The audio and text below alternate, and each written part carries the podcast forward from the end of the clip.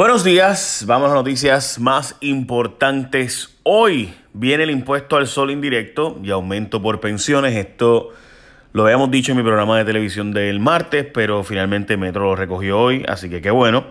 Resulta que la Junta de Control Fiscal y la Autoridad de por si acaso me refiero a día a día, no mi programa Rayo X, eh, sino uno de mis segmentos, estuve con Tomás Torres Placa y toda esta información salió.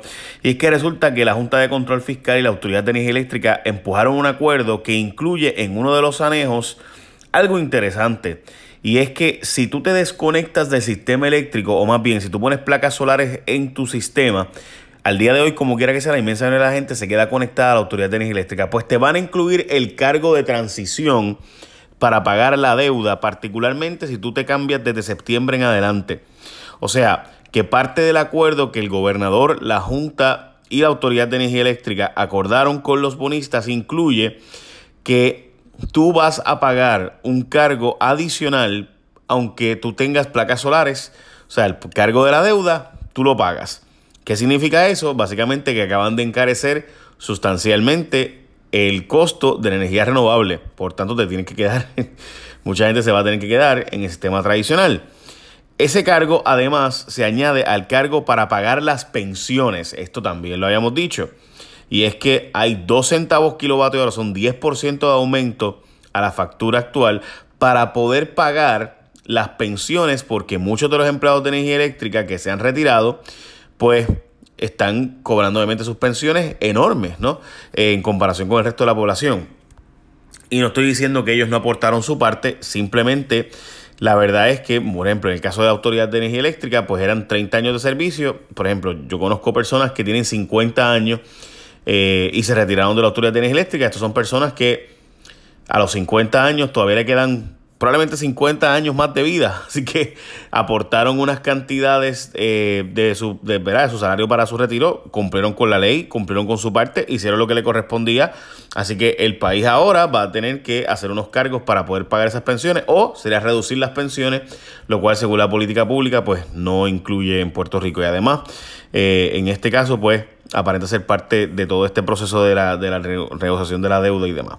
Así que 2 centavos el kilovatio hora, lo cual llevaría de 22 centavos kilovatio hora actualmente, lo llevaría a cerca de 27 centavos kilovatio hora. De hecho, lo llevaría un poco más, pero eh, supuestamente con los cambios que vienen a gas natural, pues va a bajar un poco la luz y por eso va a evitarse. Dice José Ortiz que esto que él va a lograr que baje la luz a 16 a 18 centavos el kilovatio hora eh, y cuando estos aumentos se den pues va a ser eh, mínimamente lo que se aumente realmente, veremos a ver. Pero eso fue lo que se está denunciando por ahí. Metro lo recogió, así que lo felicito. By the way, el poderoso congresista pide darle picota al acuerdo de la Autoridad de con los bonistas y es que Raúl Grijalba, que es el presidente del Comité de Recursos Naturales, eh, pues básicamente dice que hay que este acuerdo de la Autoridad de Eléctrica es un acuerdo muy malo para Puerto Rico.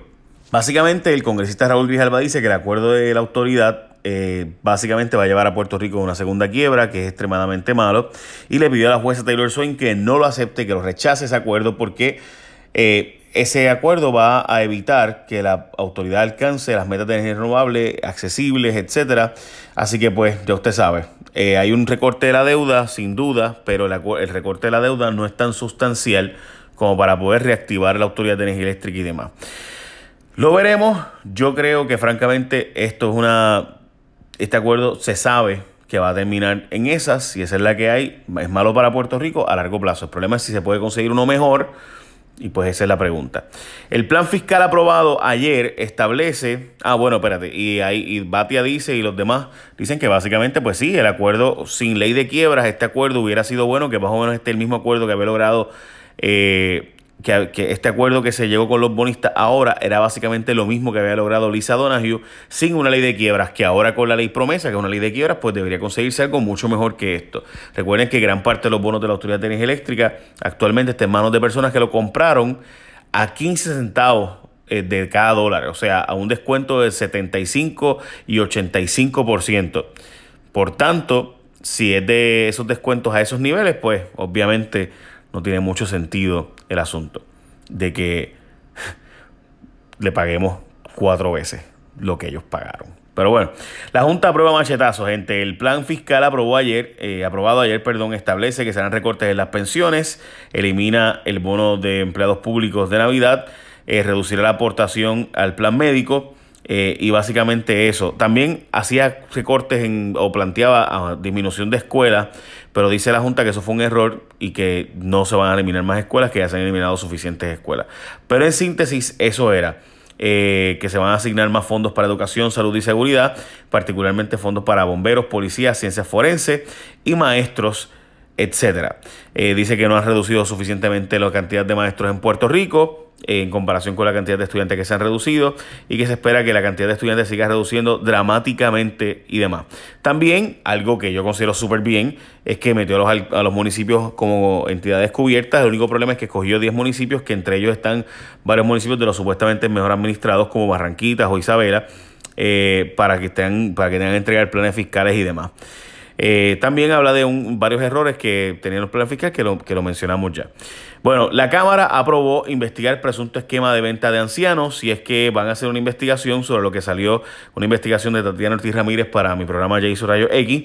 Tatiana encontró un esquema de presunta venta de envejecientes en el departamento de la familia, donde alguien sacaba un viejito de un hogar, lo llevaba a otro hogar y a cambio de llevarlo a ese otro hogar, pues ya usted sabe lo que pasaba, ¿verdad?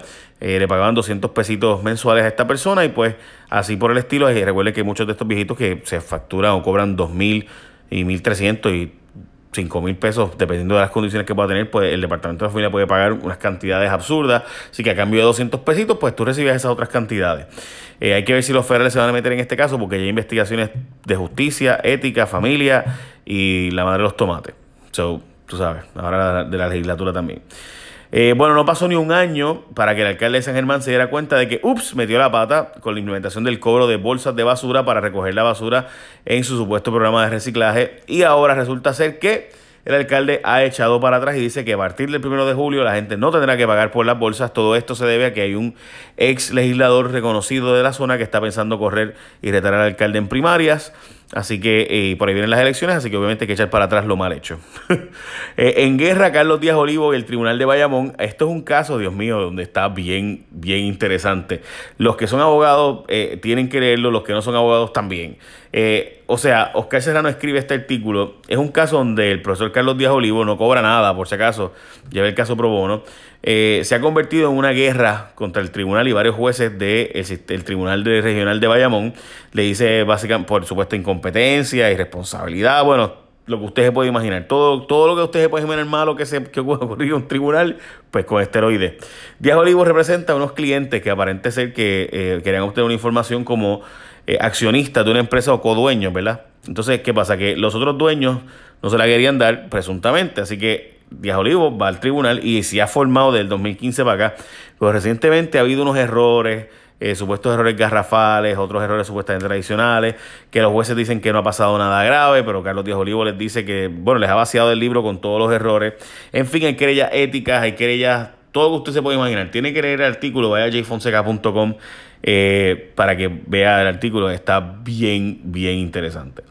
Bueno, eh, sí, porque busquen el link y puedan leer el artículo. Básicamente, esas son noticias más importantes hoy. Echen la bendición, gente. Bye.